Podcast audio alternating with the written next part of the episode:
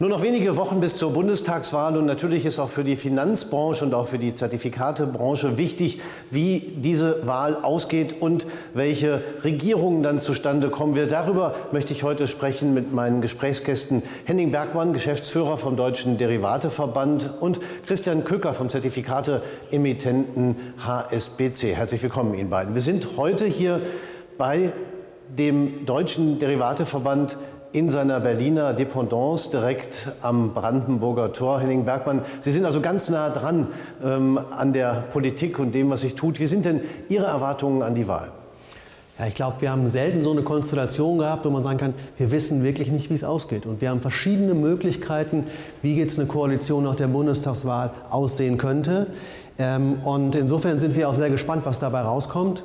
Ähm, es hängt natürlich auch viel davon ab, das muss man sagen. Wir haben Diskussionen über verschiedene Themen. Die Finanzthemen stehen aktuell noch nicht so im Vordergrund, aber ich glaube, es ist wichtig, auch einen Blick darauf zu werfen und zu sehen, was bedeutet es für die Finanzbranche, was bedeutet es für die Anleger. Und Christian Krücker, Wahlen, das heißt zwar immer, äh, politische Börsen sind kurze Beine, aber so ganz unwichtig sind Wahlen für die Börse trotzdem nicht. In welchem Spannungsfeld muss man das sehen?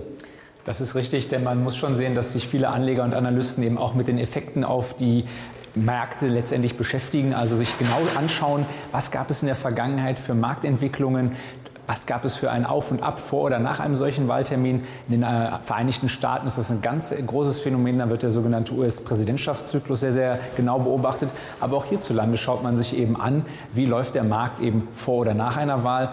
Und da könnte man eben feststellen, dass in den Wochen vor einer Bundestagswahl eben die Unsicherheit in Deutschland auch meistens etwas größer ist und der DAX dann sogar etwas nachgibt während hingegen nach der Wahl sogar eher positive Kurse wieder zu verzeichnen sind.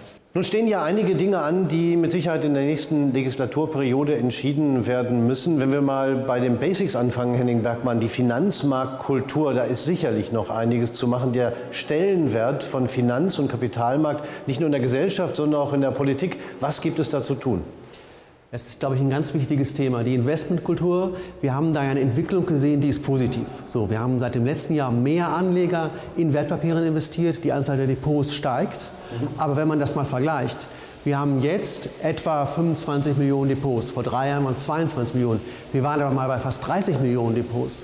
Und wenn man sich dann die Rahmenbedingungen anschaut, Niedrigzinsphase, Herausforderungen beim Vermögensaufbau, da muss man sagen, wir müssen noch viel mehr da investieren, gemeinsam mit der Politik, aber auch wir als Branche, damit noch mehr Anleger in die Wertpapiere reingehen und insofern dann auch, sage ich mal, den Niedrigzinsen oder Negativzinsen auch entkommen können. Und dafür brauchen wir verschiedene Rahmenbedingungen. Ich will es kurz sagen, wir brauchen natürlich vernünftige steuerliche Rahmenbedingungen. Das ist ganz, ganz wichtig, dass die Anleger da sich darauf verlassen können und nicht benachteiligt werden.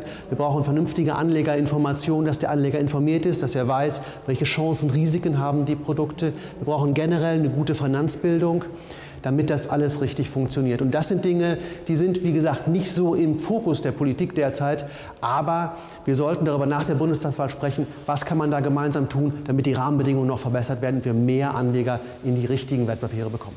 Christian Kück, als Emittent sind Sie natürlich relativ nah dran an den Kunden. Was sind denn da die Themen, äh, die politisch relevant am meisten den Schuh drücken?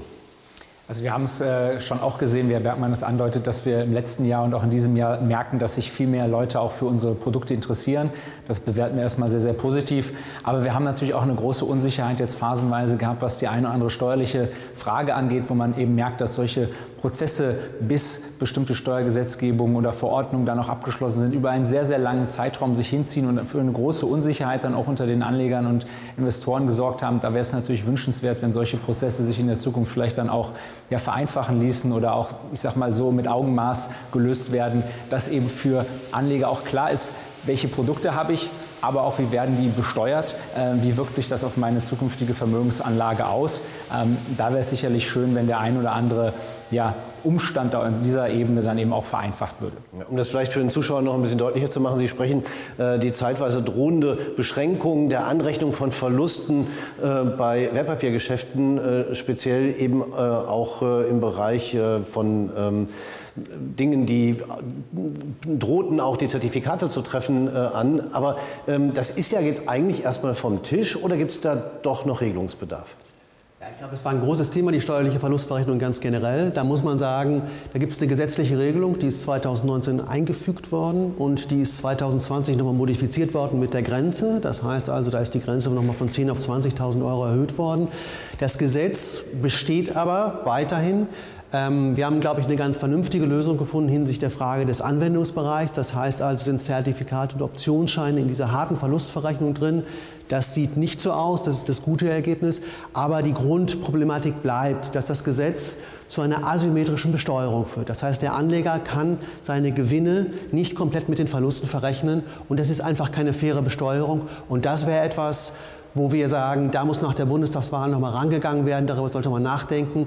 Es ist wichtig, dass die Anleger hier angemessen und fair besteuert werden. Und es gibt auch da erhebliche verfassungsrechtliche Bedenken, ob diese Regelung, so wie sie im Gesetz steht, dann auch tatsächlich halten wird. Diese steuerliche Regelung ist sicherlich nicht eines der Top-Themen im breiten Wahlkampf, aber eines der Themen im großen Wahlkampf ist sicherlich Nachhaltigkeit, Förderung von Ökologie, von sozialen Konzepten und auch von gut geführten Unternehmen. ESG ist das Schlagwort, ein Thema, das in der Finanzindustrie schon seit Jahren ein großes Thema ist und ich denke, Sie spüren das auch. Ähm, was ist denn da im Zusammenhang mit der Wahl zu erwarten? Kann es da vielleicht sogar ein dickes Plus geben, wenn vielleicht ich sag's mal ins Unreine, äh, welche Regierung jetzt auch immer sagt, wir müssen einfach mehr in diesem Bereich fördern und das könnte vielleicht dann auch den Unternehmen helfen, die dort aktiv sind. Ganz klar, das haben wir auch jetzt in den USA gesehen. Da hat Joe Biden ja auch in seinem Wahlprogramm postuliert, dass er eben einen neuen Green Deal haben möchte, also dass er sehr viele Infrastrukturprogramme beleben möchte, von denen eben dann eben die von Ihnen angesprochenen Unternehmen profitieren. Deswegen hat man auch schon vor der Wahl eben gesehen, dass je nach Prognosen auch manche Unternehmen sogar schon im Aktienkurs davon profitieren konnten, wenn eben die Annahme gewisser wurde, dass Joe Biden das Rennen macht, weil man dann eben sagen kann, dass solche Unternehmen, die diese Kriterien, von denen Sie gesprochen haben, eben erfüllen oder genau in diesem Bereich dann eben auch tätig sind, dass die dann eben auch ein größeres Anlegerinteresse auf sich ziehen werden. Und das spüren wir natürlich auch in der Zertifikateindustrie, dass bei den Anlegern eben bestimmt manchmal auch Unternehmen stärker im Fokus sind, die solche Zukunftsthemen natürlich auf sich vereinen, aber eben vielleicht auch, nehmen Sie das Thema Wasserstoff zum Beispiel, da haben wir auch eine sehr große Nachfrage gesehen nach Unternehmen und nach Produkten, die sich eben mit diesen Unternehmen beschäftigen. Und natürlich, wenn auch hierzulande dann vielleicht eine Regierungskonstellation dann auch ins Leben erweckt wird, die eben solche ökologischen Faktoren noch stärker betont, dann dürfen sich vielleicht Anleger, die auf diese Karte setzen, vielleicht dann auch äh, freuen. Ja, und das ist natürlich äh, etwas, äh, was wir mittlerweile nicht nur von einer Partei kennen. Auch andere Parteien schreiben sich das auf die Fahnen. Ähm, das ist natürlich eine staatliche Förderung möglicherweise von gewünschten ähm, Tätigkeiten im Unternehmensbereich, die sich dann auch im Zertifikatebereich widerspiegeln können. Ähm, wie ist das grundsätzlich zu bewerten? Ist das äh, vorteilhaft, wenn der Staat auch positive Anreize gibt? Ich glaube, das ist ganz klar. Nachhaltigkeit ist das große Thema unserer Zeit und da sind wir als Finanzbranche, als Zertifikatebranche auch voll mit drin. Ähm, wichtig ist, glaube ich, an dieser Stelle, dass wir genau schauen müssen, was können wir dem Anleger anbieten. Es muss transparent sein, was da drin steckt, denn es ist ja nicht einfach so, dass man sagt, das ist ein nachhaltiges Produkt, sondern es gibt verschiedene Parameter, da gibt es unterschiedliche Stufen der Nachhaltigkeit. Und der Anleger muss dann am Ende entscheiden, was er haben will. So, wir brauchen auf der einen Seite Transparenz, wir brauchen eine gewisse Standardisierung, aber am Ende muss der Anleger entscheiden, was er da will. Wir versuchen da unseren Beitrag zu leisten von Seiten der Zertifikatebranche. Wir haben einen Nachhaltigkeitskodex beschlossen, wo eine Standardisierung drin ist. Und die Regulierung ist ja auch sehr weit fortgeschritten. Da ist es, glaube ich, aber auch wichtig, und da brauchen wir auch die Rahmenbedingungen, dass man sagt, da müssen alle Produkte angemessen berücksichtigt werden. Also eine ganz große Herausforderung. Wichtig auch, dass man eben die Transparenz dann wirklich herstellt und der Anleger am Ende entscheidet. Es kann nicht alles tiefgrün sein, das ist auch klar, aber wir als Zertifikatebranche können da, glaube ich, eine große Vielfalt und ein großes Spektrum aufmachen, aus dem der Anleger dann entsprechend wählen kann. Ein anderer Punkt, äh, wo sicherlich auch Regelungsbedarf besteht, ist äh, bei der Lücke der Altersvorsorge. Das betrifft vor allen Dingen den Kapitalmarkt, Finanzmarkt generell. Ähm, was erwarten Sie, was die nächste Regierung da tun wird? Das Thema Altersvorsorge ist ganz groß auf der Agenda. Das ist in der Tat so. Äh, es gibt ja auch äh, erhebliche Diskussionen über die Riester-Rente. Und auf der anderen Seite müssen wir sehen bei der gesetzlichen Rente, dass der demografische Faktor ähm, etwas ist, was man jetzt auch nochmal angehen muss. Äh, ich glaube, es ist einfach da auch wichtig, ähm, dass wir die Rahmenbedingungen, von denen wir schon gesprochen haben, da richtig herstellen, dass wir die steuerlichen Rahmenbedingungen nochmal herstellen. Da will ich nochmal kurz erwähnen, da haben wir auch ein paar Gefahren im Raum. Ähm, die Finanztransaktionssteuer wird weiterhin, ähm, wird weiterhin diskutiert Und es gibt leider in, in vielen Parteiprogrammen die Forderung, sie einzuführen. Wir glauben, dass das der falsche Weg ist, weil er letztlich Anleger belastet. Da sollte man die Finger von lassen. Es hat auch ja nicht die letzten Jahre nicht geklappt. Und die Länder, die das gemacht haben in Europa, waren damit letztlich auch nicht erfolgreich. Insofern beim Steuerthema viel Handlungsbedarf. Was ein anderer Punkt wäre aus unserer Sicht auch, dass der Sparerfreibetrag mal angegangen werden müsste. So, ich habe gerade noch mal überlegt, ich war in der Ausbildung bei der Sparkasse, da war der Sparerfreibetrag bei 6.000 D-Mark, 3.000 Euro pro Person. Aktuell sind wir bei 800 Euro und das ist ähm, fast 30 Jahre später. Da ist Handlungsbedarf, einfach damit die Menschen Vermögen bilden können und eben Vermögen für die Altersvorsorge dann auch haben. Also das ist schon eine ganze Palette, die man fördern kann. Und was ich auch finde, was in Deutschland anders ist als in anderen Ländern, ist äh, grundsätzlich der gesellschaftliche äh, Stellenwert des Finanzmarktes. Vielleicht frage ich mich manchmal, hat es auch was damit zu tun, ähm, dass in Ländern wie den USA, auch den Niederlanden, auch dort die Altersvorsorge sehr viel stärker auch mit Eigenkapital unterlegt ist. Etwas, was man ja hier mit Riester auch versucht hat. Aber könnte hier eine Öffnung auch ähm, dazu führen, dass gesellschaftlich der Finanzmarkt positiver gesehen würde? Ich glaube, das sind ganz viele Themen, die da zusammenspielen. Da fängt ja auch einfach generell schon mal die Frage nach dem Stellenwert des Kapitalmarkts allgemein an. Wenn man jetzt in die Vereinigten Staaten erneut blickt, sind viel mehr Unternehmen börsennotiert. Da gibt es viel häufiger auch Programme, bei denen die Mitarbeiter am Erfolg ihres Unternehmens auch in Form von Aktien beteiligt werden. Also eigentlich eine sehr, sehr schöne Idee, äh, Mitarbeiter auch am Unternehmenserfolg zu beteiligen. Wenn man ich sag mal, in diesem Zeitgeist auch hier in Deutschland etwas stärker denken würde, dann würde auch von, ich sag mal, für Menschen, die noch nicht so einen Zugang zum Kapitalmarkt haben, dieses Thema viel, viel ich sag mal, familiärer wirken. Man könnte auch einen einfacheren Zugang dazu schaffen. Das ist halt eben nicht mit einer Maßnahme getan. Und auch beim Thema Altersvorsorge ist ein Aspekt, der sehr häufig, ich sag mal, wenn wir auch über Produkte sprechen, nicht so gern gesehen wird, ist, wenn man an Altersvorsorge denkt, dann denkt man natürlich immer in Dekaden, in 10, 20, 30 Jahren Abschnitten. Und ähm, man muss aber auch natürlich sehen, dass diese langen Schritte auch eben durch kurze Schritte bestehen. So wird eben häufig gedacht, naja, ein Produkt, was nur ein Jahr läuft, das kann ja nicht für die Altersvorsorge sein, das ist ja nur für kurzfristige Investments. Aber diese lange Reise, bis man zu dem Punkt kommt, wo man dann seine Altersvorsorge auch nutzt, die besteht eben aus vielen einzelnen Jahren.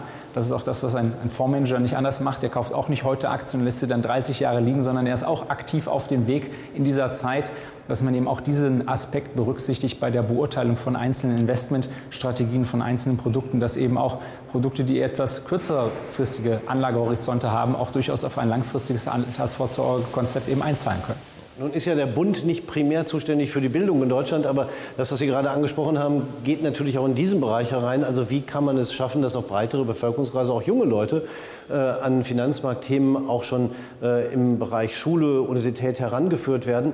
Ähm, was ist da aus Ihrer Sicht, Henning Bergmann, noch denkbar und was, ist, äh, äh was fehlt auch bis jetzt noch? Da muss man sagen, das ist natürlich ein Dauerthema, was wir in der Finanzbranche schon haben. Wir bemühen uns da seit Jahren und gehen da auch rein. Aber es wird auch weiter intensives Bohren von dicken Brettern sein müssen. Sie haben es ja angesprochen, da ist in Deutschland keine so wirkliche Kultur, dass man sich mit den Dingen auseinandersetzt. Und da müssen wir weiter gemeinsam daran arbeiten. Wir leisten unseren Beitrag mit Aufklärungsbroschüren, mit Videos, mit Schulungen. Aber das müssen wir noch intensivieren, äh, um da noch mehr Anleger dann auch zu erreichen. Da habe ich auch noch eine kleine Anekdote, denn auch ich habe meine Bankausbildung gemacht und konnte mich erinnern, dass ich an einem meiner ersten Tage dort eine Überweisung dann für eine ältere Dame ausfüllen musste und festgestellt habe, dass ich das selber auch noch nicht gemacht habe. Und ich würde mich natürlich freuen, wenn junge Menschen, die heute sozusagen von der Schule entlassen werden, doch ein bisschen mehr Ahnung von dem Thema Finanzen und Zahlungen und sowas haben, dass man eben da doch sage ich mal, diesen Weg beschreiten wird müssen, denn dann wächst das Ganze von alleine nach. Man sieht es ja jetzt eben, dass das Wachstum an Anlegern, was wir jetzt im letzten Jahr gesehen haben, auch sehr, sehr stark durch die jüngere Generation getragen ist, was, was mir auch Hoffnung macht, dass da sehr viel Eigenverantwortung momentan entsteht. Aber es muss natürlich auch ein bisschen vom, von der Bildung für diejenigen unterstützt werden, die vielleicht nicht immer diese Eigeninitiative an den Tag legen, ähm, dass die eben auch dort ich sag mal, irgendwo auch ein Stück weit beschult werden und nicht so eine große Distanz dann auch zum Kapitalmarkt dann haben, wenn sie die Schule verlassen. Mhm.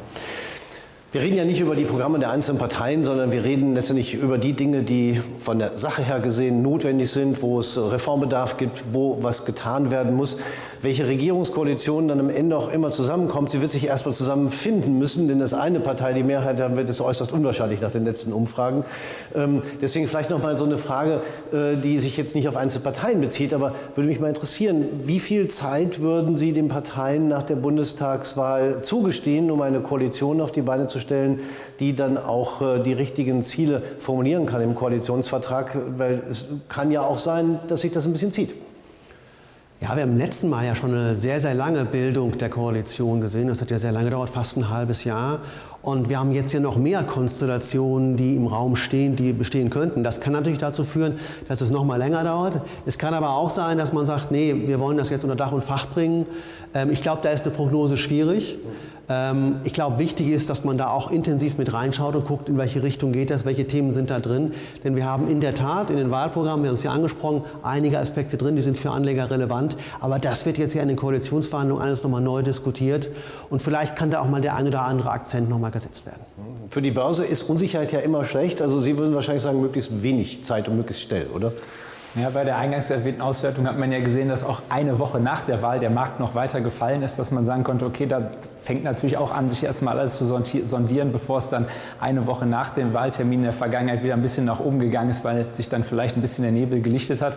Aber es gibt natürlich jetzt auch schon die Ersten, die vermuten, dass Angela Merkel auch noch Weihnachten sozusagen kommissarisch das, das Zepter in der Hand hält. Ähm, ich könnte es den Politikern gar nicht verübeln, weil diese Konstellation, die ist wirklich ganz neu mit der Anzahl der Parteien, ähm, die dort in der Regierungsbildung äh, vielleicht in Verantwortung kommen könnte am Ende bin ich dann froh, wenn es ein gutes und tragfähiges Ergebnis gibt, was dann auch vielleicht ein Stück weit unsere gemeinsamen Interessen dann auch ein bisschen berücksichtigt. Ich bedanke mich bei Ihnen beiden, Christian Kücker von der HSBC, Henning Bergmann vom Deutschen Derivateverband, dass wir hier quasi an äh, der passenden Stelle am Brandenburger Tor über die Wünsche, Motivationen und äh, Ausblicke auf die Bundestagswahl sprechen konnten. Auf jeden Fall eins steht fest, meine Damen und Herren, die Bundestagswahl dieses Mal ist so spannend wie lange nicht und nicht zuletzt die Finanzbranche schaut auf das Ergebnis.